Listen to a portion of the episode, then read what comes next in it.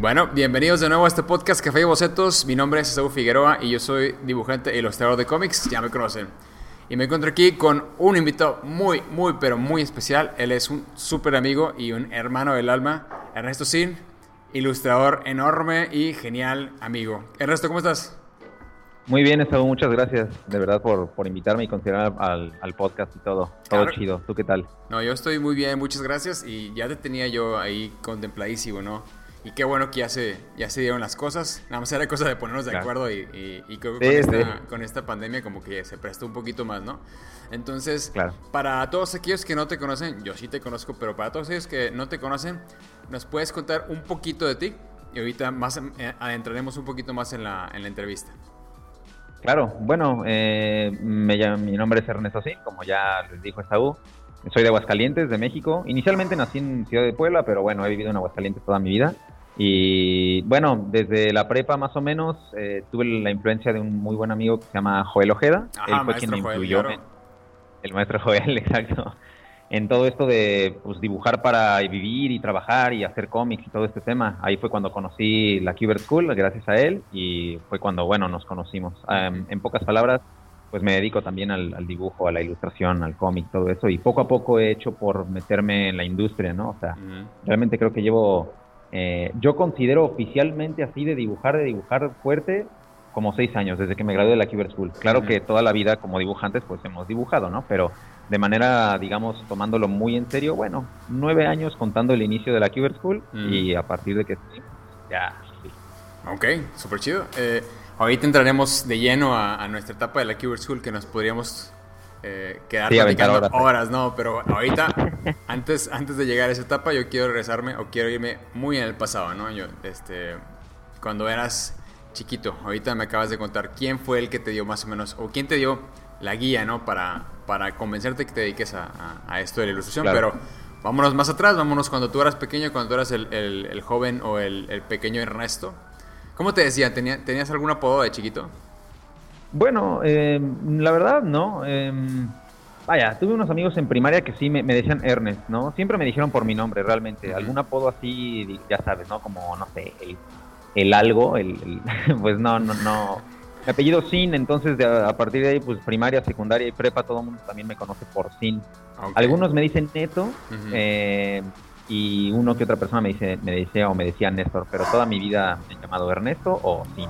Ah, ok, bueno, yo, yo te conozco como Ernesto y te digo Neto, eh, pero bueno, era como una curiosidad que tenía, ¿no? Entonces, el pequeño Neto, el pequeño Néstor o el pequeño Sin, eh, ¿cuándo fue cuando te diste cuenta o cuándo empezaste a dibujar? ¿Cuándo agarraste el lápiz y, y empezaste a expresarte? ¿O qué onda? ¿Siempre fuiste de los que dibujaste? Sí, yo, yo creo que sí. Mira, la verdad sí recuerdo que mi mamá en algún momento puso, ponía para que yo no le rayara la pared con cualquier artículo, sí llenó como mis paredes y algunos pasillos con rotafolios grandes. Entonces, pues yo de pronto me aventaba yo, mi mamá misma me, ya sabes, ¿no? Oye, dibuja aquí en la pared, mira, aquí. Y en algún momento yo creo que el momento más como que dije, oh, dibujo, fue cuando mi mamá también me regaló unas como crayones de una marca que se llama Manly, no sé si las conocen, no son muy famosas en México realmente. Pero son como unas ceras muy blandas y, hombre, me encantaban. Entonces con esas llenaba hojas de tamaño carta, pero hojas y hojas y hojas así de, porque las podías agarrar de lado y de frente y pues quedas todo grasoso y encerado, pero... Puede ser, claro. me gustaban muchísimo, más aparte cómo olían. Entonces, ¿A qué olían? desde ese momento no sé, era como, ya sabes, uno de esos olores como, como abrir una caja de, de artículos de arte antiguo, o sea, como la caja de tu abuelo que cuenta llena de materiales así. No sé, güey. Bien, es uno de esos recuerdos, ¿sabes? Que, mm. que, no puedo describir. Sí, claro. Más, de ahí en fuera, o sea, te digo, ya sabes, luego tu mamá cuelga las cosas en el refri o, de que le haces un regalo de cumpleaños a tu papá o algo así. En secundaria, yo creo que, bueno, primaria, secundaria, que sale la Guerra de los Clones de, Star Wars de, de Jenny Tartakovsky en Cartoon Network, pues no solo también impulsó mi gusto por Star Wars, sino que me empecé a dibujar un montón de Star Wars gracias a esa serie. Ah. Y ya sabes, ¿no? la gente de tus amigos de la secu te dicen, órale, ¿qué es eso? Ah, los clones, sí, Star Wars, qué chido. Y entre clases yo dividía hojas hacia la mitad, tamaño carta, y me ponía a dibujar escenitas de qué chido. los clones. Ajá, ajá. Entonces, de ahí ya sabes, te empiezan a agarrar de que, ah, pero es el que dibuja. Ok, entonces, de, entonces ese fue el momento donde Star Wars entró en tu vida y jamás se soltó.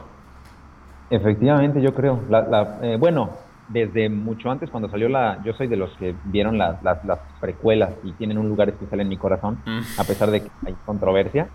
Eh, la, amenaza fantasma, o sea, permanece en mi corazón. Y Obi-Wan Kenobi con Qui-Gon Jinn y Darth Maul de mis telas favoritas para siempre. Pero la guerra de los clones y el ataque de los clones, la segunda película, fueron lo que me, yo creo que más me impulsó a que me gustara Star Wars. Es, es chistoso porque cuando estás, cuando estás chiquito y cuando estás, eh, pues eres niño, eh, no ves las, o sea, no ves las películas, no ves los, las historias con los mismos ojos que las de un adulto, ¿no? Entonces para, para ti como pequeño era, me imagino que igual que para nosotros cuando estábamos más chiquitos, ves la, la, o sea, ves las películas y las ves una y otra y otra y otra vez porque te algo te provoca, ¿no? O sea, de, que las vuelves a ver, las historias y, te sigues emocionando y te provoca ganas de dibujar y dibujas y sigues dibujando y así. Y cuando ya estás más grande, las vuelves a ver y las recuerdas con un, con un lugar especial en el corazón, pero igual ya le notas los errores, ¿no? Pero uno como niño es como eh, gasolina, ¿no? Eh, combustible para, para, eh, para tu creatividad, ¿no? Claro, hablando de esto mismo que estás diciendo, recientemente, fíjate, volví a ver la película de Titanic, pinche clásico de clásicos, ¿no? Hace como cuatro días, pero también era, fue de las primeras películas que vi de pequeño, así. La primera película que recuerdo en el cine fue Corazón Valiente. Tres años, mi papá me llevó a verla y se me quedó la cabeza de un, así, de un güey rebalando la cabeza. ¿Cuántos años tenías? tres años. ¿Tres? Wow. En el cine, ahí, viendo gente asesinada. Eso, fue tu, tu bautizo, ¿no? De que sobres. Sí, y, pero otra de las películas que más me impactó de pequeño fue Titanic, sobre todo todo esto del iceberg. Ya sabes, o sea, pues la película de Titanic. Y me acuerdo un montón que yo de pequeñito dibujaba el Titanic y el iceberg, o sea, así de lado, el barco y le hacía el casco del barco y el Titanic, o sea, se me quedó aquí. He de tener cuatro o cinco años también. Y ya sabes, como bien dices, en la alberca juegas al iceberg y como que todo lo ves.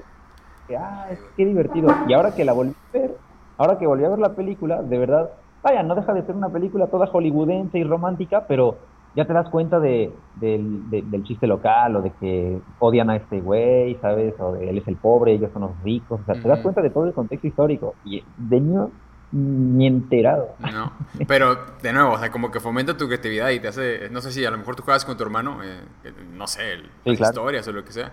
A mí me pasaba igual, a mí me pasó similar con, con la película de Terminator 2 eh, ah. No sé dónde la vi con mi hermano, porque la vimos juntos, estoy segurísimo, porque luego jugamos, ahorita se me viene un, recuerdo, un flashback, porque dijiste que en la alberca, yo también en la alberca jugaba eh, con, con, mi hermano, porque re, re, ¿cómo se reenact, o sea, volvíamos a, a recrear exacto las, las escenas. Eh, él era el Terminator malo y yo era el Terminator bueno. Entonces, con la ah. alberca, pues como te movías en cámara lenta, entonces te aventabas como si estuvieras moviéndote y te hacía de metal. no, estaba, estaba genial, estaba genial. En el agua, sí. en el agua, exacto. Claro, claro. Entonces, todas esas películas y todo lo que te va llegando como inspiración, pues empieza a formarte a ti como tus gustos, ¿no? Y luego tus gustos se ven reflejados en lo que tú haces o en lo que tú te expresas. Y bueno, me está quedando más que claro que Star Wars te, te marcó y, y de por vida, ¿no? Siempre, así es. Ok, perfecto. Ya independiente de la controversia y todo lo que hay alrededor de los fans, pero Star Wars tiene un lugar en mi corazón por eso. Lo que te inspira, te inspira, y pues bueno, eso te inspiró bastante. Eh, dijiste que era la, época o la temporada más o menos de primaria, ¿verdad? O sea, estás hablando de los, no sé, de los 11 a los 14 años quizás. Bueno, o menos, de los 6 a los sí. Star Wars de Tartakovsky fue primero de secundaria, como, como mis 12 años, 13 años, sexto de primaria, ¿sabes? Como esa transición. Ok. ¿Tú ya leías otro tipo de historias? ¿Ya leías cómics o veías animaciones o qué más, qué más te gustaba hacer en cuanto a dibujo o a ilustración? Cuando niño es cuando de verdad todas son estas cositas que la familia es la que también te, te va consciente o inconscientemente impulsando a ciertas cosas. Sí. No, o sea, eh, encaminando a, cierto, a cierta cosa. Mi mamá eh, nos compraba los cómics de Tintín, o sea, los mm. capítulos que traía Gandhi de Norma. este, esos nos compraba bastante y algunos de Asterix Obelix. Obviamente mis, mis favoritos, o sea, bueno, sin intentar Asterix, pero mis favoritos eran los de Tintín. Okay. Y a la fecha es un personaje que me gusta muchísimo. Entonces, fíjate, de leerlo a los siete años, a los seis años, a los ocho años, ¿no? O sea, y ahí fue donde, no sé, nunca pensé hacer cómics como una carrera, hasta ya la prepa, como mencioné, pero lo tienes detrás, lo tienes como, como de fondo, de que ah, los cómics existen, ¿no? este, esta forma de contar historias con dibujos, ¿no? ¿Tú leías, o bueno, te, llegaba el periódico a, la casa o, veías las historietas dominicales o no? ¿Ya no? No realmente. Conocí Mafalda porque a mi familia le gustaba muchísimo. Y eventualmente compraron un libro de todo Mafalda, todo el compilado. Y buenísimo. ok. Sí, no, te lo preguntaba porque muchos bueno, de mi edad empezamos por ahí también, ¿no? Los domingos leíamos las dominicales, las historietas dominicales. Y bueno, cuando estabas pequeño, y eso te llevaba como, era un lead a, otra historieta o a otro tipo de historias. Ajá, y, sobre todo que mencionas que era Tintín. Eh, y Asterix y Obelix, porque yo también leía los libros de Asterix y Obelix cuando era, estaba chavo en la secundaria. Ah. Y también me marcaron, o sea, como que, no como, como a lo mejor algo que yo quisiera imitar, sino como me emocionaban mucho las historias, o sea, y me daban mucha risa, eran muy chistosas las historias de Asterix y Obelix. Entonces un amigo tenía todos los libros y me los prestó y todos me los eché y los voy a leer y los voy a leer.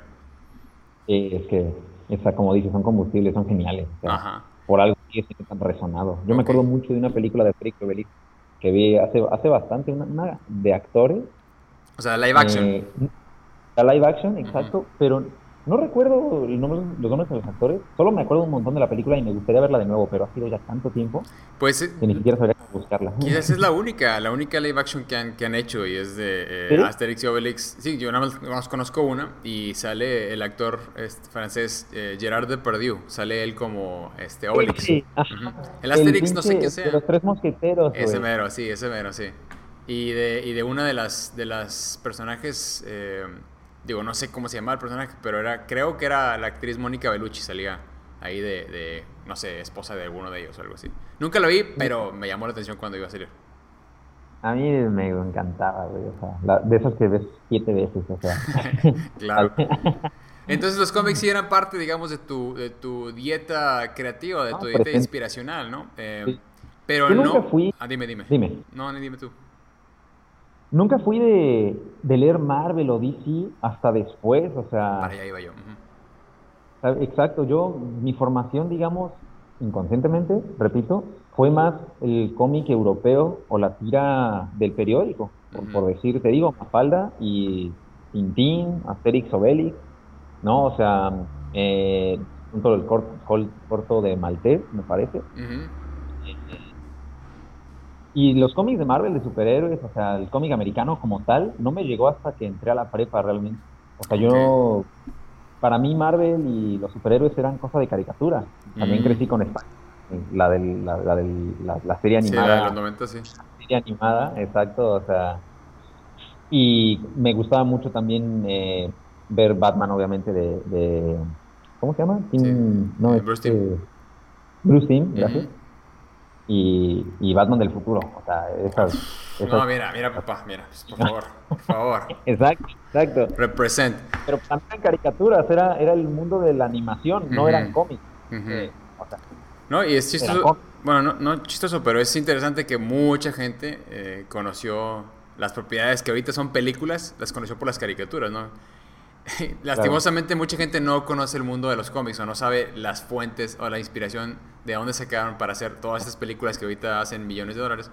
Eh, y sí, como que muchos, a lo mejor porque no, no, estaban, son jóvenes y no estaban cuando esas historias se publicaron. Entonces es, es también es como entendible, pero la mayoría de la gente no, no está como muy metida en, en el mundo de los cómics. Entonces también se entiende como que no sea una fuente que tú hayas estado quizás ahí muy pegadita, ¿no? Si estaba, tú tenías tus otros gustos de, de cómic europeo. Sí, y también la suerte juega un poco en que, digamos, mi círculo de amigos tampoco era de leer cómics, ¿no? O de ver caricaturas de superhéroes, ¿no? Eran más de, de videojuegos o, de jugar fútbol o de, en algún momento, no sé, salió Yu-Gi-Oh! y tenías las cartas de Yu-Gi-Oh! o los tazos, de, ¿sabes? O sea, no, nunca tuve un círculo de amigos como de sentarnos a, hablar de Spider-Man o de Superman o de Thor, güey, ¿sabes? Eso para mí ya fue... De... Justo, justo eso te iba a preguntar ahorita, Neto de um, cuando estabas creciendo si tenías eh, esos gustos en común con tu grupo de amigos o si no, ya me estás diciendo que pues, probablemente no. Eh, a lo mejor era más por el lado de los videojuegos y eso también es importante, o sea, me refiero, eso también es fuente de inspiración para mucha gente que quiere dedicarse a la ilustración o inclusive a algún oficio creativo. Eh, ¿qué, videojuegos te gustaron aquí? ¿O cuáles, con cuáles eh, compartías con tus amigos? ¿O cómo era ahí la interacción?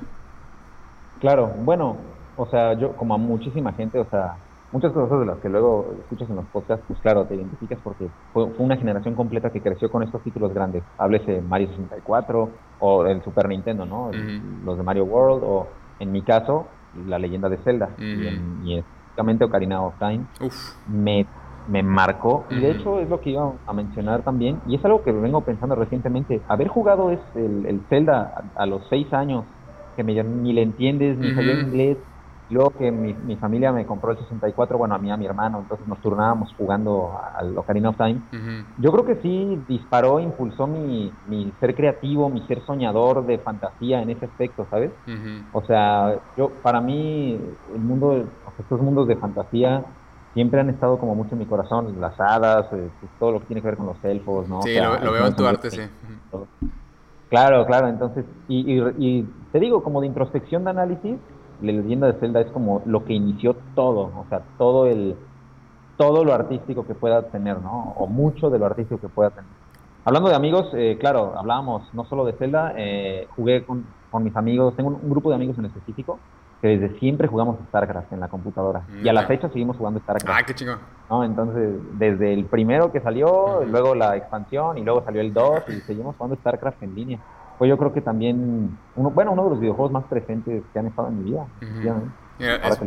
esto también es eh, como muy interesante el, el, cómo fuiste creciendo, ¿no? O sea, con qué influencias te fueron llegando, porque, eh, digo, acabas de cumplir 29 o 30, no sé cuántos acabas de cumplir. 28. 28, o sea. Tengo 28, febrero 29, ajá. Eres, eres, un chavo de los 90. Eh, pero te tocó, en, en cuanto a, a, videojuegos, sí te tocó la colita o el, el, Super Nintendo, exactamente, entre el Super y luego el 64, etcétera. Entonces, como que tienes esa influencia y, indudablemente Zelda a ti y a muchos nos influenció de, de mucha manera. Yo, yo sí recuerdo haber hecho muchos dibujos, un par de, de Zelda y sus personajes.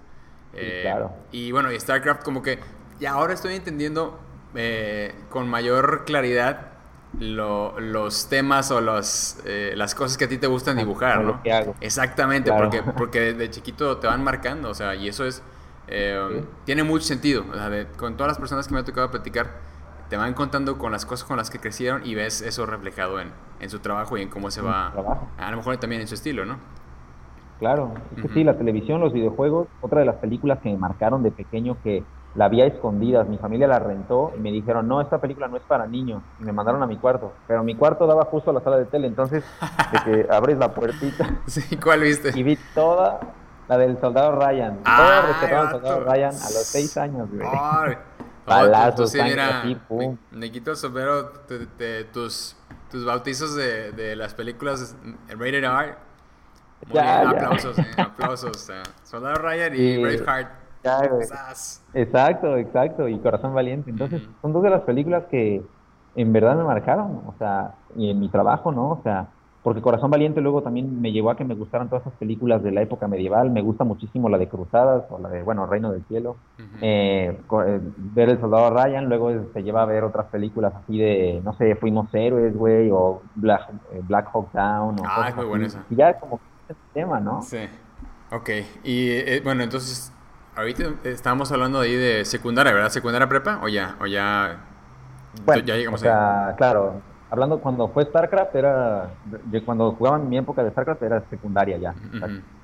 Eh, ya entrando a la prepa fue cuando me fui a otra preparatoria, hice otros círculos de amigos, ahí fue con ellos con quien, ahí empecé a conocer un poco más del cómic americano, por ejemplo. Una de mis corridas favoritas que me la compré, repito, ahí conocí a, Joel que fue quien me empezó a influenciar de esto, leer toda la saga de, de Dark Angel saga de los X-Men, bueno, un Kanye X-Force, es yo creo mi, mi libro favorito de, de, todos los tiempos, ¿no? Ya.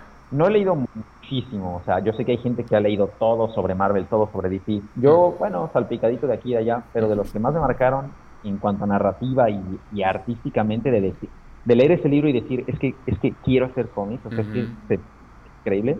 Pues el trabajo de escritor de Rick Remender, que a la fecha ya está con eh, haciendo sus propias cosas. Eh, me encantó en, en Uncanny Export. Y ver ahí también conocí más el trabajo de Mark Brooks, que es uno de mis influencias número uno. Claro. Jerome Peña, eh, Isaac Rivik, o sea, esos tres que participaron en este libro, que ves su arte. Es que esto es increíble. O sea, más aparte de la historia. Ahí conociste o o sea, es que quiero, quiero saber cómo hiciste esa transición de, de que te gustaran los cómics europeos o así, a que te clavara. Digo, y, no, es, no es tampoco tan descabellado, ¿no? Cuando uno va descubriendo sus gustos o va, vas descubriendo cosas que son nuevas y te emocionas y pues te clavas en muchas cosas, ¿no? Eh, ¿cómo, o ¿Quién fue el que te dio el cómic o quién te lo presentó? ¿Y cómo conociste a Joel? O sea, él era... en, qué, ¿En qué momento lo conociste? Bueno, Joel importé un curso, un taller de, cómic en, la prepa. O sea, literal, yo decía, bueno, yo me gusta dibujar. mi mamá ya me había metido también, bueno, mi papá y mi mamá me, habían metido en algún momento en primaria a la Casa de la Cultura, en Aguascalientes, a un taller de dibujo. Eh, hubo algún concurso de la Feria Nacional de San Marcos ahí, que participé un par de veces. Eh, y bueno, yo venía con el chip de, yo dibujo, ¿sabes? O sea, de que tus papás te, como que te lo metieron y te digo, con todas esas influencias, y como que ya era algo, vamos a decirlo, no obligatorio, pero simplemente que te, entras a una escuela y dices, ¿dónde está el taller de dibujo? ¿Sabes? O sea, ¿y dónde me inscribo? Entonces ahí conozco, hay un taller de manga y un taller de cómic. Me metí a los dos.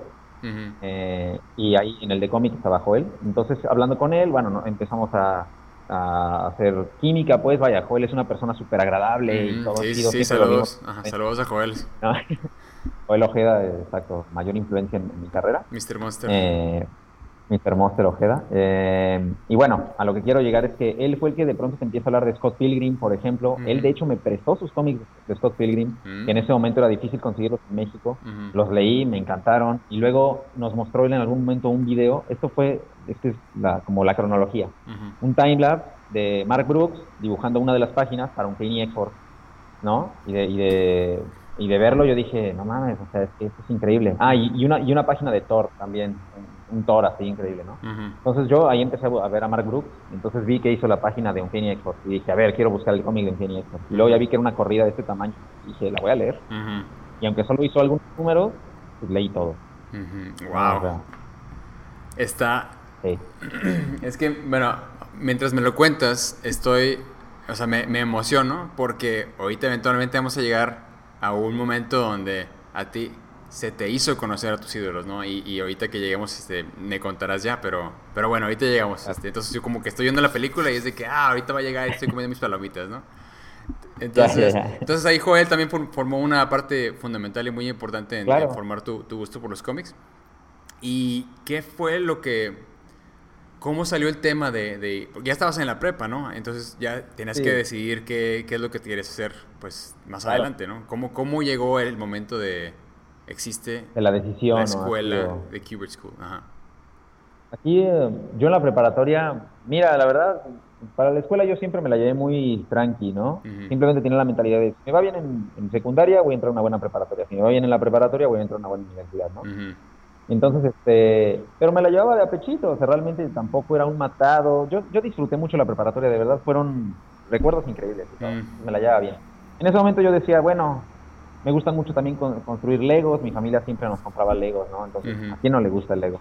Y decía, bueno, que en la vida real, ¿qué es lo más acercado al Lego? Ajá, no, no, no, continúa, continúa. Yo estaba como, bueno, alguna ingeniería de que mecánica o mecatrónica o robótica, algo así como interesante, ¿no? Ese tipo de cosas. Claro que pues, las matemáticas yo batallaba bastante para cálculo integral, diferencial, ¿no? Estadística, uy, no manches. Yo no sé cómo me gradué, la verdad, o sea... Suele pasar. Te lo juro.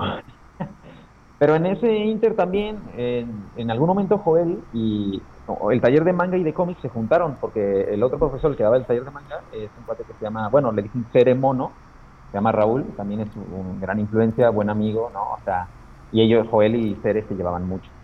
Entonces juntaron como que los grupos y fue de, vamos a hacer todos un cómic, o sea, vamos a hacer, trabajen sus personajes, su novela gráfica, una historia de tantas páginas, la vamos a ir trabajando a lo largo del curso, en ambos cursos. ¿Ok? Entonces, eso fue donde, pues ya sabes, empiezas a trabajar tus historias, como que te empiezas a enamorar de tu propia historia, como porque le estás dibujando. Los profesores como que dicen, échenle ganas, háganlo así, ta, ta, Pues te, te, impulsan, te emocionan, ¿no? eh, llegó un momento en el que literal le dije a Joel, o sea, yo lo recuerdo, Joel, es que, es que yo quiero hacer esto, de verdad, yo quiero hacer esto para vivir, o sea, está, está chidísimo. ¿En serio se puede? Joel, es que sí, hay muchísimos artistas que lo hacen para vivir, o sea, y ganan buen dinero, es muy difícil, tienes que ser muy constante, es muy competido, ya sabes, ¿no? Todas las warnings, así de, sí, las red ¿Are you sure? así como para formatear tu computadora, ¿no? Que Windows te pregunta 35 veces si lo quieres hacer. ¿Estás seguro? Sí. ¿Seguro, seguro? sí, sí. Pon la contraseña, pues, sí. seguro, seguro. Y aún así, ajá. Entonces, o sea, pues me dijo Joel en ese momento, ok Ernesto, pues si quieres, a Joel, él, él quería ir a la Cyber School cuando él era más chavo. Y él me lo dijo, yo siempre quise ir a esta escuela. Eh, desafortunadamente para mucha gente, en la, no solo en México, en el mundo y en Latinoamérica, pues es muy complicado irse a estudiar al extranjero, sobre todo cuando la, la moneda es diferente, los costos son otros, hay muchos factores, ¿no? Yo fui muy, tuve mucha suerte, o sea, me considero súper afortunado de no solo una familia que me apoya y buenas influencias, sino que por ende, o sea, encontré apoyo, se dio, ¿sabes? Para mi familia fue bien difícil. Ya me estoy adelantando un poco. Pero bueno, él fue el que me dijo, existe la Cuber School, chécala. Ok, ok. Y, tal, así, a ver cómo se llama, sí, que Joe Cuber sale. Yo no sé quién era, o sea, ya luego me enteré que era una leyenda en DC, nada, pero ah, sí, sale, sí. y me metí al sitio web, y el sitio web en ese entonces de la Cuber School estaba pues no por nada, pero bien feo.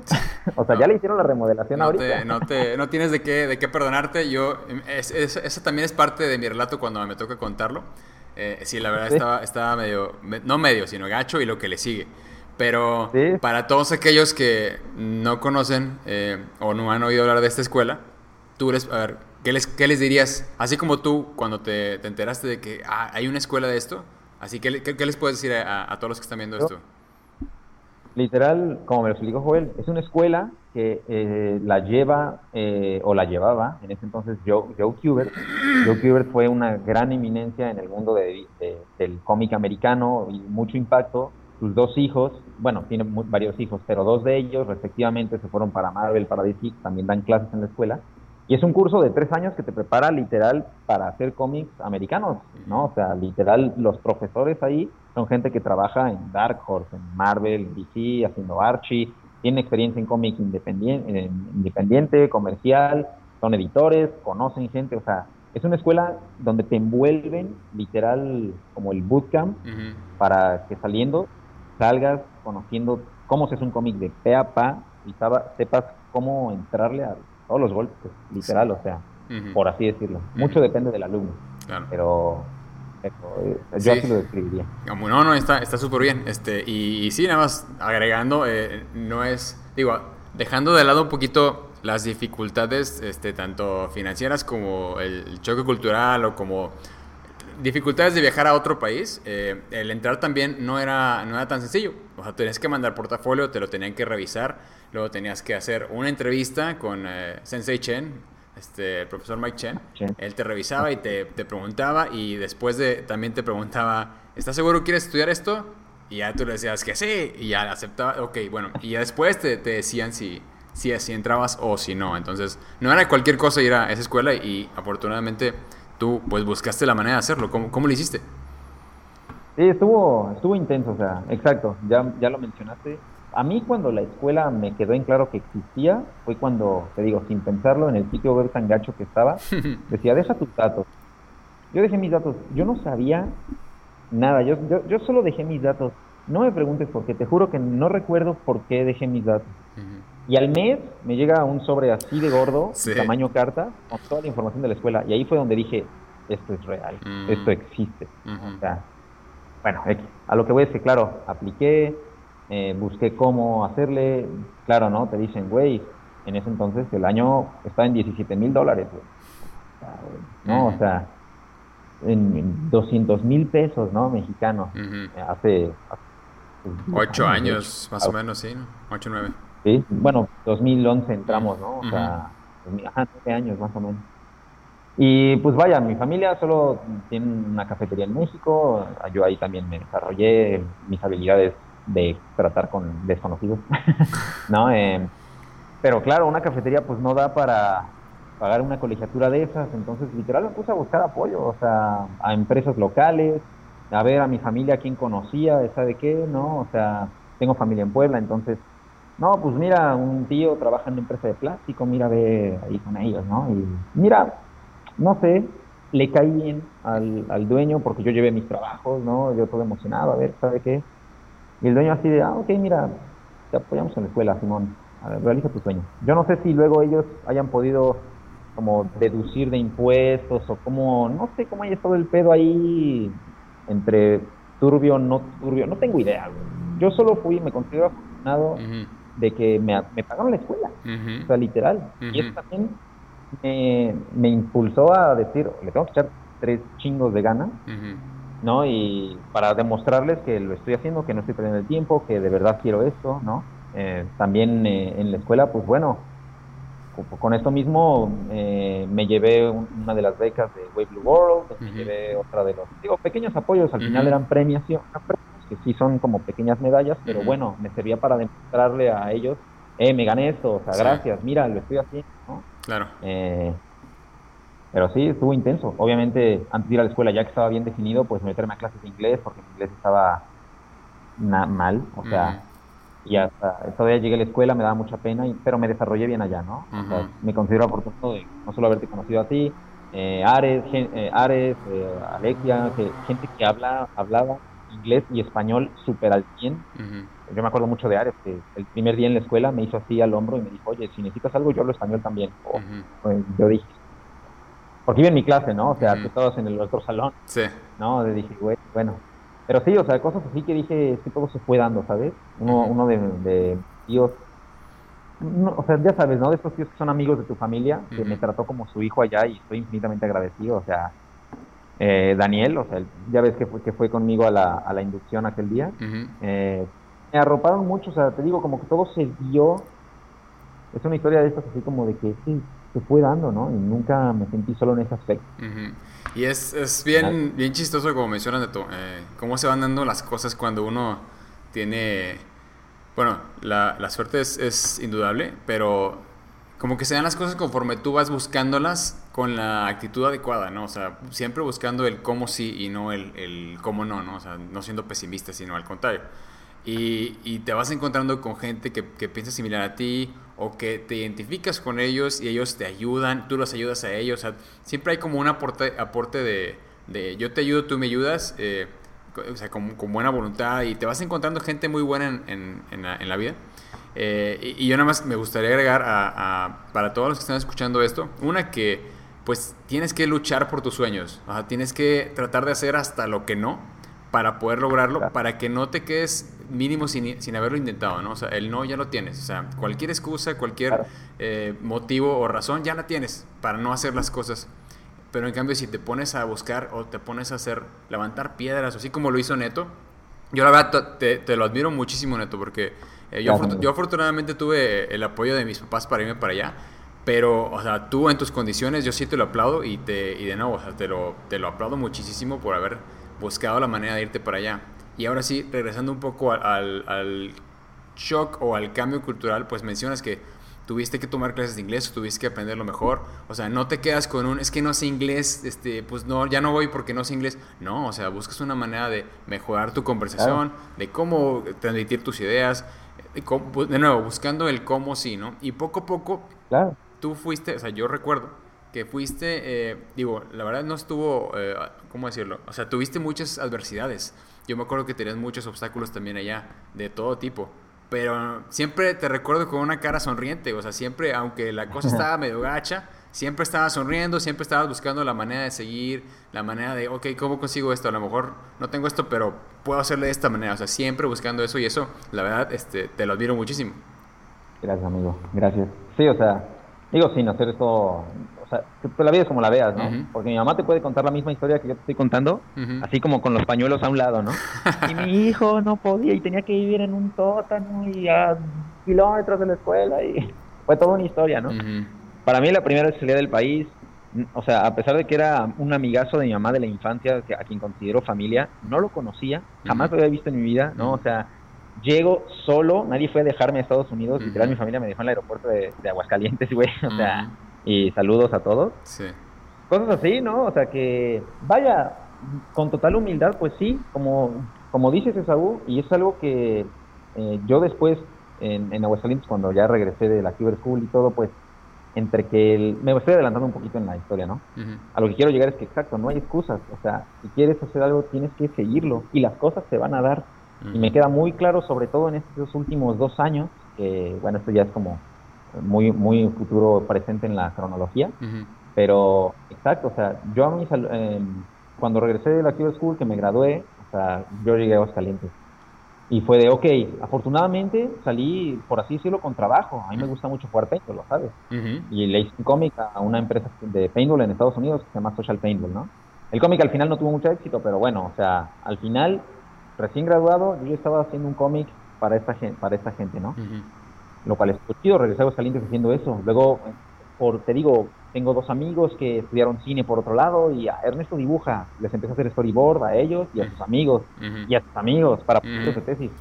Que a la fecha me siguen teniendo en, cuenta y he trabajado para ellos otra vez. O sea, uno sigue plantando sus relaciones, cosechas lo que siembras y si te llevas bien y todo las mantienes y a futuro sigue saliendo trabajo y sigue saliendo, ¿no? O sea, a lo que quiero llegar es que llegó un momento en el que me sentí un poquito exacto, estancado, empecé a hacer proyectos como de no solo estancado, eh, la verdad reconozco que disfruté mucho de estar en México con mis amigos, una etapa en la que estás joven, empiezas, viajas acá, el rollo, a lo que quiero llegar es que tampoco era el más profesional recién graduado de la escuela, o sea, empecé a no dibujar tanto como dibujaba en la School, o sea, pues, por, pues no por flojo, pero porque te lleva un poco la fiesta y dices, ah, sí, mi trabajo es dibujar, pero le das prioridad a veces. Sí, sí, se te hace fácil. Exacto, se te hace fácil, gracias. a que de verdad, em, bueno, no solo, a pesar de que me gradué en una escuela de cómic, no solo mm, no es que me dejara de llamar la atención, sino que empecé a agarrar más interés por la ilustración como tal, la ilustración digital, todo esto del arte conceptual y de desarrollo visual para animación y personajes y películas y videojuegos. Siempre es algo que me ha llamado la atención y creo que he hecho por orientar mi carrera a eso a pesar de que no dejo de lado los cómics, mi objetivo, y creo que te lo dije y se lo dije a ellos, nunca fue trabajar en Marvel o en DC, ¿no? O sea, a pesar de que aquí Versus agarré todas las bases para cómo se hacen las cosas, cómo hacer arte, cómo eh, ganar dinero de esto, o sea, cómo lidiar con clientes, el ta, ta, ta, todas esas cosas, eh, pues todo eso lo, estoy aplicando ahora a estas otras áreas, ¿no? Y uno nunca deja de aprender. Entonces, a lo que quiero llegar con esto de buscar tus sueños, no hay excusas, o sea, no hay, eh, hay que ser pacientes y perseverantes. Es algo que yo les dije a mis alumnos cuando hice un pequeño curso en Aguascalientes calientes de dibujo, era martes y jueves curso intensivo. Y así empecé mi presentación. Era, no te des excusas para la vida, No hay excusa alguna. Al cliente no le va a importar si se murió tu perro, si te enfermaste, si te, llovió y, te dejó el taxi. Al final del día no está el trabajo terminado. Y eso me, se me taladró aquí. ¿No? También para, a la hora de seguir ¿no? O sea, quieres irte a vivir a otro país, quieres trabajar en tal empresa, güey, tienes que poner el trabajo y no hay excusas, hagas o no el trabajo. No es de que, ay, es que es muy difícil, o sea, todo está en, no sé, ya, ya estoy medio debrayando un poquito, pero no todo va de la mano. Sí, sí, sí, no, no te apures, este... Eh, así son los relatos, ¿no? Y, y, regresamos y regresamos. De hecho, ahorita estoy viendo que ya te estás perfilando a la época donde regresaste a México y luego ya estás a punto de irte a donde estás ahorita, ¿no? Que es Europa. Pero antes de, antes de avanzar, para que no se nos vaya, me gustaría platicar un poquito de cómo todo el esfuerzo que tú eh, realizaste para estar en, la Keyboard School. Que, la Keyboard School está en, Estados Unidos, en New Jersey, que está ahí cerquita de Nueva York. Entonces, yo ahí conocí a Neto, de hecho nos conocimos el primer día, así como, como lo menciona, yo recuerdo haber estado en el pasillo de... Y también tuve una experiencia similar en cuanto a el, primer día que, que tú llegas pues al, al pueblo, ¿no? A, la ciudad, mini ciudad que es ahí Dover, ¿no? Eh, también llegas, pues no conocía a nadie, eh, te tratas de mover solo, etcétera, ¿no? Y también, primera vez que yo estaba fuera del país, pero bueno, lo que voy es que cuando nos conocimos ahí, pues sí, está, está chido contarte, primero que nada, un paisano, ¿no? De que, ah, huevo, eres de México, claro que sí, ¿no? Entonces ya mínimo ya, ya sabes que puedes contar con alguien, ¿no? Eh, pero bueno, el, estar ahí y el estar haciendo todos tus esfuerzos, y pues porque no era nada fácil estar en esa escuela en, cuanto a la cantidad de trabajo que te, que te encargaban. Eh, o sea, si no estabas comiendo o haciendo del baño, estabas dibujando. No había, mover, no, no había momento para que fueras al cine o para que salieras o para jugar videojuegos o lo que tú quieras. Que, que sí lo hacía la gente, lo hacía, cada quien en su, en su nivel, o sea, depende de qué, tan, qué, tan, qué tanta seriedad exactamente le dabas. Pero lo que voy es que ciertas recompensas que da la vida después de todo este esfuerzo eh, fue que aparte de ir a esa escuela como a buscar tu sueño, te permitió conocer gente que a lo mejor en otro punto pues, nunca hubieras pensado conocer, ¿no? En este caso, cuando eh, te, te, ha tocado conocer artistas ¿no? en, en, las convenciones, en, las comicones. ¿Me puedes contar un poquito de eso? Bueno, o sea, definitivamente toda una experiencia, ¿no? Este, para mí, el exacto, bueno, para muchos, ir a la Comic Con por primera vez, ¿sabes? O sea, el, haber ido a esta escuela, a la Cuber School, ciertamente entregó esas facilidades. Te anotabas y te entregaban tu pase de cuatro días. Porque sí. Porque, claro. ¡Wow! Porque toma. Sí. Disfruta. Entonces, o sea, pues claro, ir todos, no puedes ir el jueves porque estás este, estudiando, el viernes hay clases, vas el sábado, ¿no? Si puedes, vas el domingo. Hubo quien en algún momento también se saltó clases el viernes para ir a la Comic Con y pues bueno, era válido, los profesores hasta lo entendían. Pues para mí ver la Comic Con fue toda la experiencia así de, de, sueño, o sea, de ver a la gente disfrazada, ver tanta gente junta con gustos tan similares, las tiendas, los salones, y claro, con la idea de decir, ¿qué pedo? O sea, Mark Brooks está aquí, sí, ¿En, en, dónde, güey? Hay un salón de artistas allá. Sí, sí, sí. No mames, güey. O sea, porque las convenciones a las que uno está acostumbrado yo, persona, o sea, en Aguascalientes, de este tamaño, pues es un salón ahí como de 60 por 60 metros cuadrados con 30 artistas y 60 puestos de anime y de, y de mercancía pirata, ¿no? Entonces, pues bueno, ahora vas a, digamos, una convención pues con mucho más presupuesto, mucho más famosa, mucho todo más experiencia y bien parada, y te encuentras estos nombres, o sea, que claro, para mí en ese momento era Mark Brooks, ¿no? O sea, era, él era el único, el, único que existía. Y de hecho, en, la, en esa convención dije, ¿cómo? ¿También puedes comprar cómics aquí, todos los que existen? Sí, güey, hay muchas tiendas de números anteriores. En serio, sí. ¿Cuál era el cómic que, eh, de aquel video de timelapse que vi en la preparatoria? Ah, el Thor número, ¿cuál era? 22.200, no sé, güey. Un punto algo, o sea, de esos como eh, que son entre historias, ¿no? Ajá pues lo anoté y fui a buscar eso a uno de estos cómics anteriores, lo encontré de suerte, Alexa me estaba acompañando, o sea, porque ella estaba como, como de yo te ayudo a traducir o lo que sea, o no sé, para la confianza y no estar solo, ¿no? Ya, compré mi cómic y en eso dije, ahora sí buscamos a Mark Y lo encontré, y para mi fortuna, el güey estaba dibujando solo, no había nadie. Y literal, eh, pues es que fue como, fue como conocer a Ronaldinho, güey, a, sí, claro. Maradona. O sea, claro, claro. sí, a ese nivel, claro. claro, o sea, al güey que tú en algún momento inalcanzable viste un video en YouTube que dices, ah, un mago, un genio, un gente de esos que están en un pedestal, hizo este video y es increíble y ahora está frente a mí, ¿no? a un metro de distancia. ya lo saludas y aparte bien amable, ¿no? O sea, le di el cómic, me lo firmó, me tomé una foto con él, la subí a DeviantArt, o sea, yo no, no, tenía Facebook ni nada, yo, ¿dónde pongo esta foto? En DeviantArt, ¿no? O sea, sí. ¿no? Este, y, y no sé, eh, a la fecha, o bueno, convenciones siguientes y luego mensajes siguientes, Mark Brooks como que me reconocía, entonces a la siguiente convención a la que fui lo saludé y me dijo, ah, Ernesto, ¿cómo estás? El hecho de que te reconozca tu héroe, dices. Sí, claro, güey. o sea, mi día está hecho, ¿no? paréntesis, yo, yo he visto a, a, Neto que le, le, da like o le pone algún comentario en el wall de Mark Brooks y Mark Brooks le responde a Neto de que, ah, claro, Neto, ¿cómo, es? ¿Cómo estás? Y, o sea, ya, ya se conocen, son de que amiguis de, lejos, pero, pero sí, se, sí se ubican, ¿no? Y aquí eh, me gustaría comentar también en una, en una convención en, ah, pues en la Conque, eh, que fue Mark Brooks yo me pasé a saludar, no sé si tú estabas ahí conmigo, pero me acuerdo que, no, no sé si, creo que, creo que, nada más estábamos eh, eh, Pico y yo, pero yo le dije a Mark que, ah, ¿qué onda? Soy, soy Esaú, soy amigo de Ernesto. Ah, Ernesto, claro. Entonces, como que ya te ubica, sí, sí, sí, claro, claro, sí te ubica. Qué cabrón, qué fuerte, güey, pues mira, eso no me la sabía. De hecho, eh, en algún momento también en la Conque que, no me acuerdo si fue ese fin de semana, ¿no? Que exacto, fui también eh, también fue Joel. Y dije, oye, Joel, tengo, tengo que presentarle a, ya, como si fuera acá mi, algo, ¿no? Así es. Pero yo, Mark Brooks ya me conoce y ustedes la razón por la que hice, por la que empecé esta carrera, creo que es justo que le, que le presente a Mark Brooks. Y o sea, te digo, Mark Brooks ya lo conocí a Joel y todo, y fue, no sé, Mark Brooks es así como, de hecho, o sea, pequeña historia, en DeviantArt, eh, pues yo lo sé llamar Brooks, ¿no? Entonces en algún momento subió una de esas piezas pin de una, la reina de corazones, era una reina así toda hermosa con una espada y una cabeza de zombie así en la mano, ¿no? Y le dije, oye, ¿vas a llevar esta print a la Comic Con? Y me dijo, sí, yo creo que sí. Este, te guardo una o lo que sea pues cuando llegué a la Comic Con en ese entonces, el sábado, de un chingo de gente, ya se habían agotado todas las impresiones. Y de hasta abajo, hasta abajo, hasta abajo, me dicen, no, espérate, y saca una. Ah, te la, la Ajá, esa, güey. Qué Dije, no mames.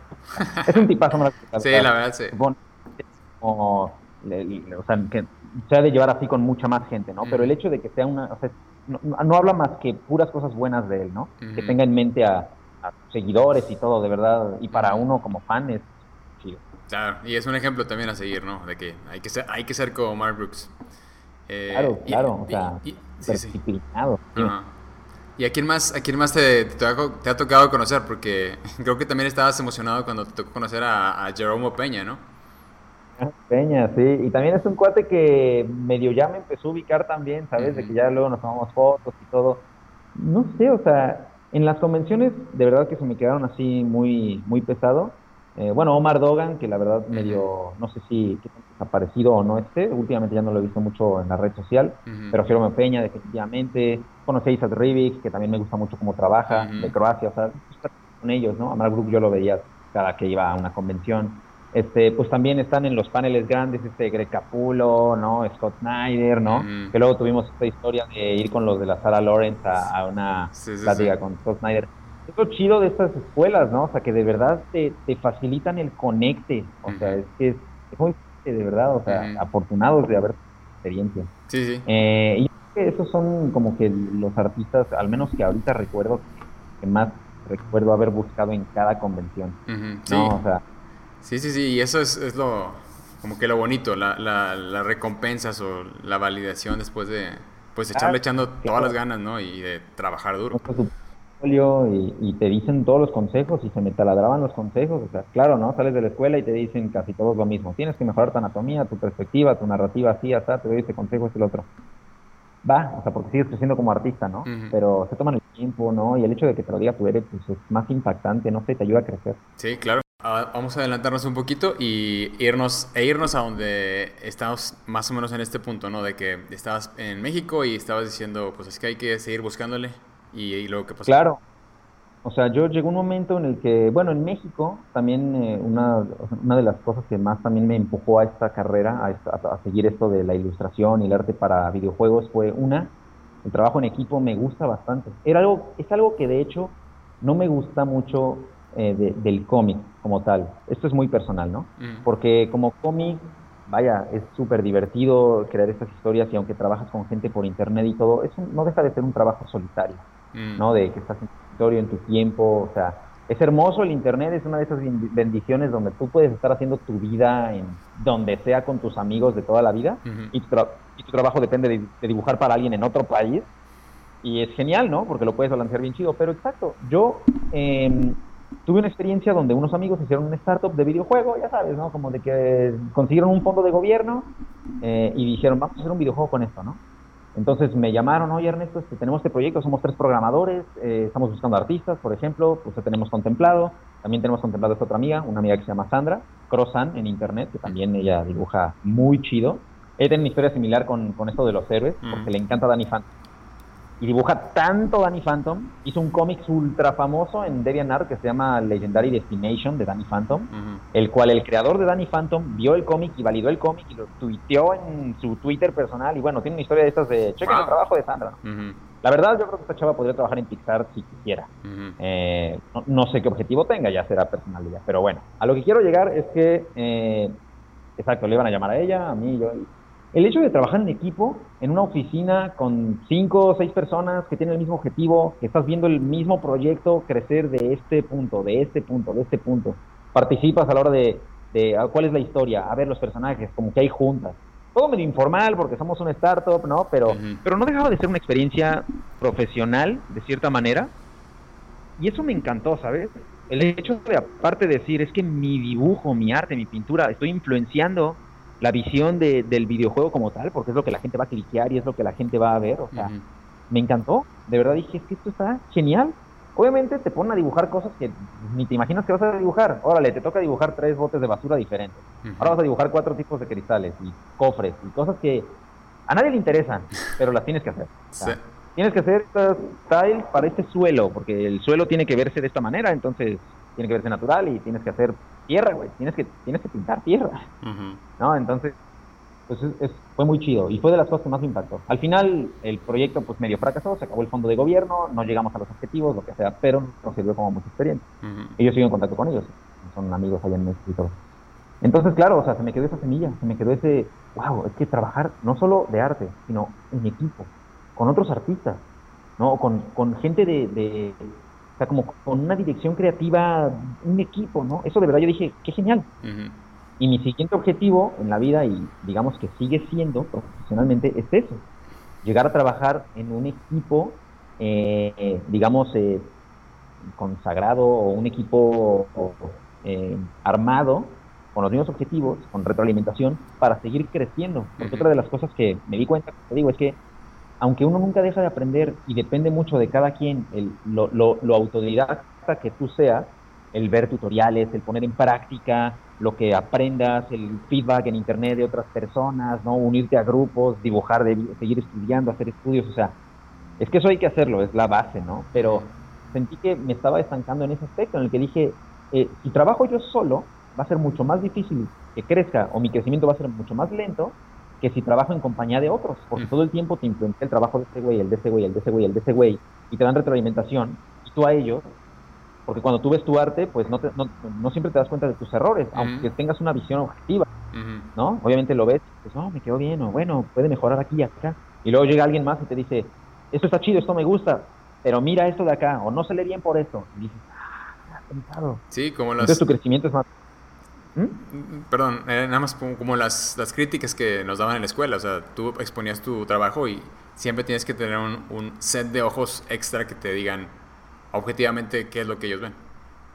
Claro, y aparte mucho es al servicio del proyecto, ¿no? Entonces tú puedes tener una pintura que, queda chida, pero el proyecto requiere estas otras cosas, ¿no? Y, y tienes que adaptar. Entonces, a mí siempre me ha gustado la versatilidad, ¿no? O sea, yo personalmente considero que si eres un artista versátil, eh, como que es, es, como una navaja suiza. O sea, al final eh, es, es, personal, ¿no? Es, una opinión subjetiva, pero siento que me llevaría un poco más lejos o, cumpliría yo más mi perfil de artista que yo tengo en mi mente, o sea, el decir, pásame estos crayones y yo hago, lo, hago esto chido, tinta china, lo que quieras, ah, pintura acrílica, claro que sí, eh, ¿sabes? O sea, eso como que, no sé, me gusta, ¿sabes? El hecho de pensar que podría trabajar muchos materiales o de muchas maneras diferentes. Entonces, te digo, llegó ese momento y dije, ok, ¿dónde hay empresas? ¿Dónde puedo trabajar? ¿No? Y ahí es donde también me puse a investigar. No por nada, ¿por qué decidí aquí eh, Europa y no Estados Unidos cuando hablo la Porque ya tenía la, experiencia de vivir en Estados Unidos con sus pros y contras y quería probar realmente otra cosa. O sea, dije, ok, o sea, ¿por qué no ahora tratar en este lado? Específicamente estoy en España, Barcelona, para, eh, si no lo habíamos mencionado. Y vine aquí porque dije el idioma, o, un, gran, un, granito del arroz que también inclinó la balanza fue, me gusta el fútbol, Barcelona tiene fútbol de primera división. no, o sea, y aquí en Barcelona casualmente hay muchísimas empresas de videojuego, o sea, muchas, independientes, medianas y triple A, para móvil, para, o sea, aquí está Ubisoft, aquí está Gameloft, está Gamehouse que hacen móvil, Social Point, o sea, hay un montón de empresas. Dije, qué mejor estar ahí. Obviamente hoy en día el Internet ya eh, juega en pro y en contra, ¿no? Porque cuando antes, esto lo, había platicado con algunos amigos, si querías hacer cómic para Marvel, tienes que mudar a Nueva York, güey. Tienes que estar ahí, ¿no? O sea, y con tus papeles y llegar allá a tocarles a las oficinas y todo, ¿no? O en tío o lo que sea, ¿no? O el cómic para periódico, Popeye, ¿no? O sea, si quieres dibujar algo, tienes que ir al lugar, porque aunque mandes una carta por correo, no, no va a ser lo mismo que cuando te digan, ok, ahora hazlo, vente para acá, o ok, trabajar desde lejos pues, por mensajería y así, pero muy complicado.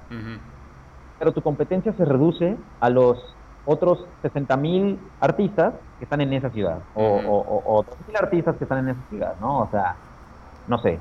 Hoy en día en Internet, son, eh, tu competencia son los 58 mil artistas a nivel mundial que quieren ese puesto.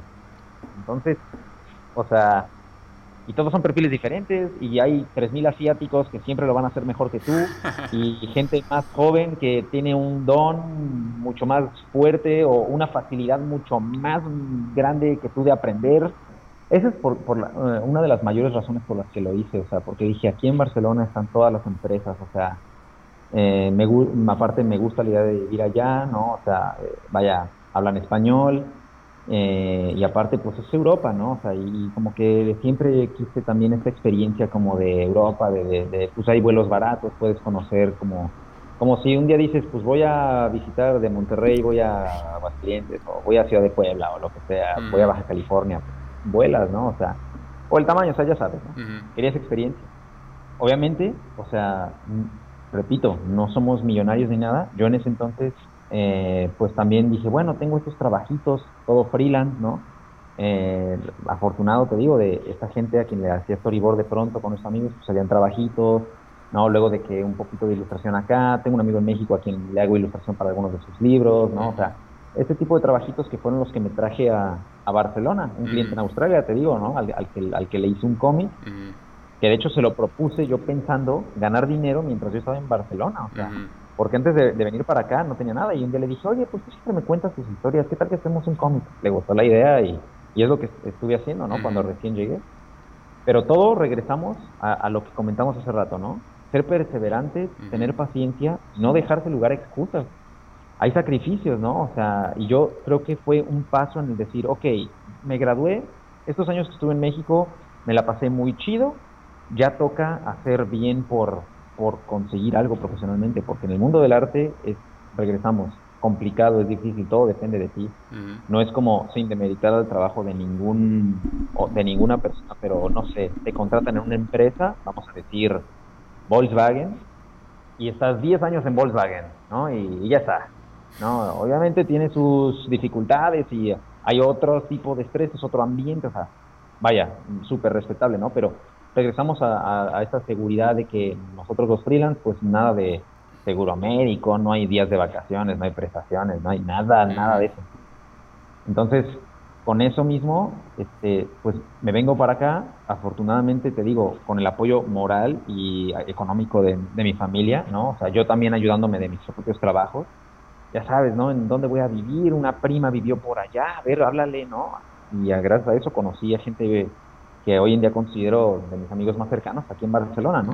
Y es a donde voy con que a veces cuando buscas tus, sueños de verdad, o sea, cuando haces por ello, cuando literal quemas la nave, dejas todo atrás, o sea, eh, y vas así todo a tope, es que se dan las cosas. Cuando las buscas, se dan las cosas. Bien dicen que el que busca encuentra, ¿no? O sea, yo también venía con una situación de, te digo, eh, afortunado también me siento por esto de como medio tener la doble nacionalidad, pero venía con un problema, ¿no? Entonces, otra de las razones por la que dije voy a vivir a España para resolver ese problema con mi nacionalidad, porque yo entré como mexicano, me quedé como mexicano, o sea, y ahora estoy tengo una residencia como mexicano, pero hice por, por buscarla desde el día uno, literal, aterricé en Madrid y fui a, resolver eso, ¿no? Con toda la prioridad que me Y todas mis decisiones que he tomado el último año en México y aquí han sido en pro de buscar ese ambiente laboral.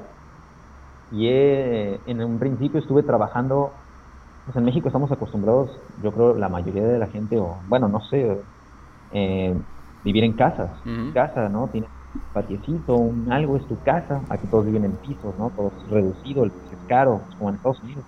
Entonces uno viene acostumbrado de vivir en un, de que tu cuarto mide, no sé, 5 por 4 metros, y yo ahorita estoy en un cuarto de 2 por 3, ¿no?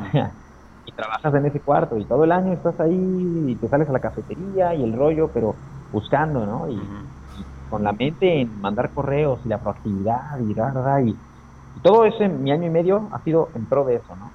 Sin excusas, o sea, obviamente hay días que estás más abatido que otros, hay días que estás más animado, la, la, la. Pero sin hacer el cuento muy largo, seguimos en eso. Hoy en día, eh, a, principios de este año, entré a trabajar a un coworking, que pues trabajar solo está feo, ¿no? O sea, es, es a lo que voy, o sea, mínimo, no trabajo en una empresa, nadie me ha contratado como tal, pero aquí hay muchos coworking, ¿no? Entonces, en este en el que encontré, afortunadamente, hay un, hay un ambiente bien bonito, tengo mi escritorio, como que es el cambio de chip, de salir de casa, porque trabajar en casa también te encasilla a que siempre hay más trabajo y nunca lo acaba. Como que por alguna razón el mindset, a no ser que seas muy disciplinado, muy así cuadrado o, te haya servido, a mí realmente no me funcionaba mucho, me hasta me llegó a de cierta manera deprimir el, el, ver pasar los días frente a mi ventana mientras pintas, mientras dibujas, ¿no? O sea, y el mismo hecho de, por eso me quise salir y encontré este coworking, que me, me encanta de verdad. El hecho de salir de casa, venir como a la, a la oficina, sentarte aquí a trabajar, eres más productivo, comes tu horario y ya sabes que saliendo pues sí, obviamente sigues, no, no, no es como que ya no vuelvas a dibujar en todo el día, pero ya te das espacio de, es más relajado o ya puedes ir a ver amigos, lo que sea. Hice por este, este forma de trabajar, la cual afortunadamente ya tengo. Y a, y a, principios de este año, mi año pasado fue mucho de establecerlo en Barcelona, de venir aquí, de a ver, resolver esta situación, de sobrevivir más o menos, ¿no? Conocer gente. este año, 2020, ya fue más como de, bueno, nos pegó el coronavirus, pero ya fue más de, ok, ahora sí, a buscar ese trabajo, ¿no? O sea, pero con todo, ¿no? Entonces, en ArtStation tengo mi portafolio, me llegan todos los correos de, hay trabajo en New Jobs. ajá, de New Jobs en ArtStation. Me asocié a uno que se llama Fairplay también, Fairplay o Fairplay, que te manda también este trabajos, trabajos, me llegan así de Estados Unidos, remotos, de aquí en Europa, ¿no? En LinkedIn me llegan los anuncios de, ahora mira trabajos nuevos en Cataluña, o trabajos nuevos en España, virtual, de ilustrador de... Y yo todo este año estuve a todos, a todos a todos. Sí, no, es que sí es, así como tienes que ser. Todo, todo, todo, todo, todo, todo, Sin piedad, sí. Hasta que, sin piedad, sin piedad, exacto, o sea, yo, yo, aquí a mis amigos les da risa y regresamos a, a, mi, a mis inicios, mis influencias, que últimamente como que todo lo, lo, asocio a un mundo como militar, ¿no? Entonces, para mí mandar estos correos era como dispararle a todos en un cañón, ¿no? O sea, cada, cada nuevo correo era una bomba así con hola editor y lo metí en el cañón y ¡pum! ¿no? O sea, Vámonos a todos. Y afortunadamente, el, en septiembre, en agosto, el 25 de agosto, mandé, me salió una aplicación de necesitamos ilustrador 2D para videojuegos. Ah, ok, pues hola, soy Ernesto, otra vez en mi portafolio. Decía, adjunta una pieza que creas que, sea, que represente tu trabajo, tu, tu costo, la, la, la, lo que sea, ¿no? Pues yo apliqué y, medio te olvidas, ¿no? Muchos, obviamente, te, rechazan 30 mil, porque esa es la cosa. Regresamos a que la competencia es muy fuerte. Ya compites contra todo el Internet. Entonces, muchas veces sale la opción de trabajo y ya hasta está tomado el puesto. O sea, te llega la notificación de que... Y ya no hay nada. Eh, hay nuevo trabajo. Y ya, ya están entrevistando a otro güey, literal. O sea, es un grado de que tengo aquí en el coworking trabaja un despacho como de publicidad y no son, digamos, no son ultra internacionales ni súper famosos, son un despacho que lo hace muy bien. De pronto necesitan este, un fotógrafo eh, o una fotógrafa que acaban de contratar y dice, Ernesto, eh, mandamos el anuncio y en tres semanas teníamos 250 aplicaciones. No, en, una semana, perdón. O sea, en, en, una semana teníamos 250 aplicantes. La con, no, sé qué tres semanas. Yo dije, no mames, güey, son una empresa... Pues, Chiquita, imagínate una... O imagínate, exacto, Ubisoft. No, o sea, olvídate. Han de decidir todos los correos al día, todos, todos. No, últimamente, la verdad, uno de mis sueños, hablando de, por ejemplo, estos trabajos de Marvel, DC, uno de mis trabajos de ensueño, porque como lo hemos comentado Lois, tú y yo, de pronto, yo, yo no tengo un, mi, trabajo soñado, es, un trabajo de ensueño, ¿sabes? No es como que sea mi sueño trabajar en tal lugar, no, tener este tipo de trabajo es un trabajo de ensueño, ¿no? Hacer una ilustración para, para pinche Magic, para Wizards of the Coast, para mí sería la meca. es como, ya te puedes graduar y morir, ¿no? Pero imagínate la cantidad de correos que recibe Wizards of the Coast, una empresa que lleva desde que los 80 funcionando, algo así, o sea, todo. Entonces, mucho timing. Tú puedes mandar tu aplicación en tres minutos, pero en esos tres minutos les llegaron 300. Y el editor así descarta todo, o de pronto, antes que tú, casualmente vio uno que le llamó la atención, aunque tú seas igual de chido, se van con ese. Entonces, es cosa de timing, ¿no? empecé a pedir mucho feedback, ¿no? A, con algunos maestros de la Cuber School. Anthony Marquez, de hecho, me pasó el contacto de, una persona que trabaja en Cartoon Network, em, que de hecho también fue estuvo en, la Cuber School. Em, y bueno, me dio feedback en su momento. Eh, así, estuve como siguiendo retroalimentación para ver qué me fallaba, qué no. En Twitter conocí a uno que se llama Sam Santala. Él estuvo en un estudio que se llama Six More Vodka, aquí en Europa. Sí, sí, lo conozco. De y él fue muy amable de que le mandé un mensaje por Twitter y me dijo, sí, mándame un correo. Le mandé un correo, me dio retroalimentación. O sea, hay que ser proactivo en ese aspecto. A lo que voy es que mandé, te digo, aplicación de trabajo a esta persona de ilustrador 2D para videojuego. Ok. Una persona que se llama Chris England. Él está en Inglaterra, de hecho y él, eh, hace seis años sacaron un videojuego que se llama Xenonauta en, en, en, Steam.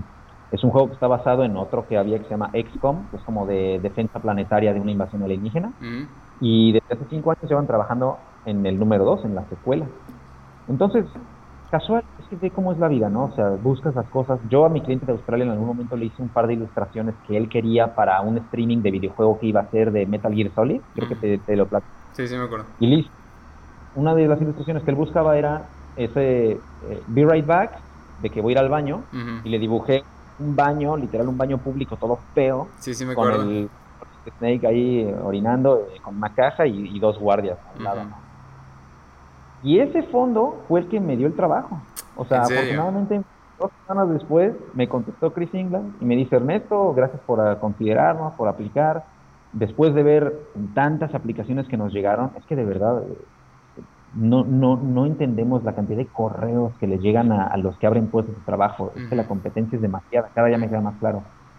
Y mucho es circunstancial, o sea, puedes estar en tu top, puedes estar igual de competente que los demás, no porque, no porque yo lo esté, o sea, ahora tuve la oportunidad, se me abrió el espacio, pero mucho timing, ¿no? Y me lo dijeron los mismos que me dieron retroalimentación. Y, y Chris England fue muy amable y me dijo, la verdad, o sea, tu fondo del baño es exactamente lo que estamos buscando. Es una mezcla entre... Pero fíjate, freelance en, en Austria, en Australia, me pide de pronto un trabajo para, ¿sabes? O sea, es cosa de tomar todos tus trabajos con seriedad, de hacerlos profesionalmente, de darles bien, porque no sabes dónde cae la piedra, ¿no? Exacto. Y este para mí es como primer milestone, o sea, de verdad estoy muy contento, eh, porque exacto, fue no solo timing de mandar mi correo, que lo vieran, porque no sé cuánta gente aplicó, y que el, fondo que les mandé fuera exactamente lo que estaban buscando, porque mi trabajo está consistiendo, ya llevo trabajando en esto la última semana y media, en hacer los fondos para toda la UI, para todas las escenas de carga y hasta el menú principal, diseñar algunos personajes incluso. O sea, no es un trabajo de artista conceptual, es un trabajo de ilustrador. Ellos de hecho me pasaron referencia y demás y, estoy diseñando de todos los fondos, ¿no? Entonces ahí ya entran necesidades del proyecto, en donde no debe llamar mucho la atención tanto detalle, porque la UI tiene que leerse, eh, que sea molesto, que no que no gane la en el fondo, o sea, tiene que haber un balance, hay, ya aspectos técnicos que tienen que funcionar las metas. Entonces, eh, pues sí, digamos, ya se firmó el contrato la semana pasada y, y es un trabajo que va a ser, es freelance, no estoy trabajando en ninguna empresa, pero siento que una me va a dar portafolio, eh, experiencia de poder decir, estoy trabajando con una empresa que se llama Gold Hot Interactive para un juego que se llama Xenonautas 2, que va a salir ya en... Lo cual me mete la presión porque si lo pienso, durante cinco años estuvieron desarrollando toda la programación, toda la logística, la jugabilidad, todo. Yo soy el, el, cierre. Soy el todo previo va a recaer en tu ilustración. ¿Sabes? O sea, me mete un poco la cuestión de decir, o sea, ¿sabes? Yo, voy a hacer la envoltura, güey, de, todo eso. Pero, mira, ahí van, van saliendo las cosas. Y también mucho es la mentalidad, como lo dijimos, ¿no? A principio de año yo de verdad tenía en la mente que debía caer un trabajo. Tiene que caer un trabajo. Va a caer. Y como que lo piensas inconscientemente. Me va a caer, me va a caer, tal vez pasado el verano, tal vez antes de diciembre, va a caer algo, va a caer algo y medio lo llamas, medio haces por ello, porque te digo, apliqué a todo, todo, lo que había, no, o sea, todo, mejorar el portafolio, ¿no? Aparte estoy haciendo un proyecto con alguien en México que me ha dado mucho portafolio, mucha experimentación, ¿no? Hacer fondos, hacer personajes, la, la, la, que han servido para rellenar station de cosas. Y pues, pues de momento eso Pues te, felicito. Esto es, de, hecho, esas son noticias para mí. Yo no, no sabía que ya tenías este jale. Este, estoy muy contento por ti, Neto, porque sé todo lo que te has esforzado. Eh, ahorita voy a aprovechar para, eh, para echarte flores. Yo he visto cómo ha avanzado mucho tu, tu, calidad, o sea, tu portafolio. Yo he visto de lo que hacías antes, eh, me estoy refiriendo a hace unos dos años, que nos mostrabas, oye, mira, estoy haciendo esto, a lo que estás haciendo ahorita se nota un salto enorme. Y bueno, te, te quiero felicitar. Entonces, qué bueno que, te, que se te dio esta oportunidad, porque una es el, el, resultado, el resultado de tu dedicación y tu esfuerzo en cuanto a mejorar tu arte. Dos, también es el resultado de la perseverancia y la disciplina que has estado teniendo. Y tres, es eh, cuánto tiempo te llevó llegar a este punto, ¿sí? O sea, estamos hablando de años, ¿sí? Años. Y, como bien mencionas, eh, no tiene, a veces no tiene que ver con tu calidad, sino simplemente tiene que ver con que vieron tu trabajo en el momento. Tuviste la suerte que lo vieran en el momento indicado. Pero para que llegue ese momento indicado, tú tienes que estar siempre trabajando. Siempre trabajando. Entonces, eh, de nuevo, te felicito mucho. Estoy bien contento por ti. Honestamente, Neto, porque sé por todo lo que has pasado y, y no estoy, eh, no me queda la más mínima duda de que es el primero de, muchos. Que así sea, mi buen. En serio, ya, ahora sí que como bien nos dijeron los profesores en la Kyber School, ¿no? Muchas veces tienes el trabajo y luego lo difícil es mantenerlo. Entonces ahora es todo el esfuerzo para no perder el trabajo, para que el cliente quede satisfecho, para, para que el juego quede bien, ¿no? O sea, y si lo hago bien y si, ya sabes, ¿no? O sea, le echo todas las ganas que lo, lo estoy haciendo, lo voy a hacer. En enero saldrá una versión beta y yo creo para marzo ya la oficial. Genial. ya podré Genial. y nos tienes que avisar cuando salga para que les avisemos a todos y que todo el mundo lo baje y todo el mundo lo juegue. Y, y pues es el, el, el, primer así notch en el, en el cinturón. O sea, es el, la primera piedrita del cinturón y que, que, te, que te va a permitir más jales de este tipo. Entonces, neta, estoy bien, bien contento por ti, Neto. Eh, Gracias, amigo. Y, y, creo que hoy, ahorita con este, esta anécdota, esta update, podemos ir cerrando este episodio. Eh, antes de cerrar, de hecho, espero que a todos los que estén escuchando esto les sirva el relato de, Ernesto. Es el, claro ejemplo de que si es el que quiere, puede, y que hay que buscar las cosas, no hay que dejar que pase. Eh, y si, si, les, si tienen alguna pregunta o alguna duda, por favor háganos aquí en la caja de los comentarios. Si les gustaría ver o eh, escuchar algunos relatos de cuando Ernesto y yo estuvimos en la Cuber, también podemos armar después un, un episodio, quizás con con Lloyd a lo mejor, exactamente, o sea, si, tienen, si tienen curiosidad de cómo es allá la escuela, de hecho le pregunté a Lloyd, Lloyd es nuestro amigo de, de, allá de la escuela de Estados Unidos, también estuvo con nosotros, ahorita es el, creo que es el representante de, o bueno, el, manager de las actividades de, la escuela, consiguió trabajo ahí en la escuela. y bueno, somos muy buenos amigos.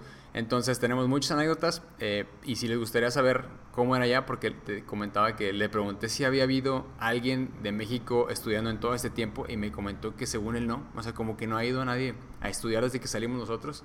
Se me hizo sorprendente y pues a la vez como, ok, pues tuvimos, suerte, ¿no? De estar en ese momento. Sí, no, eh, exacto. porque ahorita a la mente solo se me viene en este Yosam, eh, eh, Cárdenas que andaba por ahí y este Diego, ¿no? Diego. Y antes de Diego eh, estaba este Daniel, Daniel. Daniel. exactamente. arriba. Ajá, entonces te fijas, o sea, los cuentas con la mano, güey, o sea, los, los, chicos de México que han estado estudiando en esa, en esa escuela, ¿no? Entonces, igual y también estaría chido armar un Zoom con ellos. Eh, ah, con ellos. Para ver su estatus, en dónde está, ¿no? Yo creo que estaría bueno. Entonces, si les gustaría ver eso, por favor, pongan en la caja de comentarios.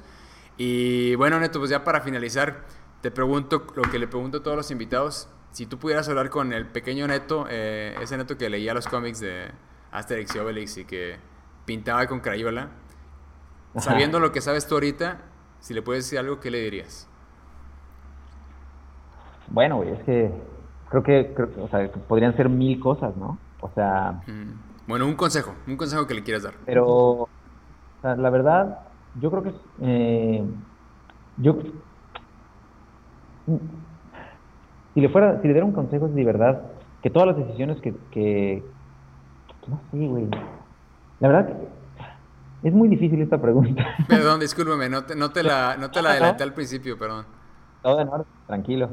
Ah, exacto, no, no la he pensado muy bien, pero de, de pronto es que se me puede venir. Yo, afortunadamente, eh, he crecido en un ambiente muy, muy sano, voy a decirlo, ¿no? He tenido la fortuna de, de conocer la gente adecuada, de caer en una familia buena, de, puedo decir buenos valores, o sea, tengo una muy buena relación con mis padres, con mi hermano, o sea, y yo creo que lo único que, le, que si le fuera a decir algo al pequeño Neto es, eh, definitivamente tratar, tratar de cuidar una, una disciplina larga, pero al, pequeño Neto le diría que simplemente siguiera por ese camino.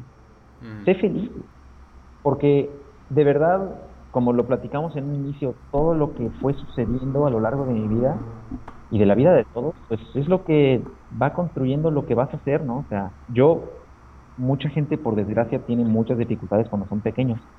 Yo no las si mis papás las tuvieron, no me las hicieron sentir, ¿sabes? O sea, porque claro, mi familia te cuenta su historia y, tal vez tienen dificultades y cosas, ¿no? Como todos, como todos, o sea. Pero, exacto, yo creo que tuve suerte, ¿sabes? Soy muy afortunado en ese aspecto. Entonces yo le diría que simplemente siguiera disfrutando, o sea, que disfrute de todo lo que hace y que lo que sea, cualquier decisión que tome, que sea por, eh, por ser feliz. Como mi mamá me lo dijo y como mi papá me lo dijo y me lo siguen diciendo, Tú tienes que ser feliz y, y haz todo por, por ser feliz. Que la, que la felicidad no dependa de otro, está en uno, ¿sabes? Claro. Yo creo que lo he, lo he hecho y, creo que le, le, diría lo mismo. Simplemente le diría, ahí vamos, güey. ¿Sabes? O sea, todo va a estar bien y no te rindas, güey. Excelente, exacto. Y lo, y lo mismo se lo digo a todos, o sea, te digo, la vida, la, vida es chistosa, ¿no? Cuando, cuando haces, encuentras.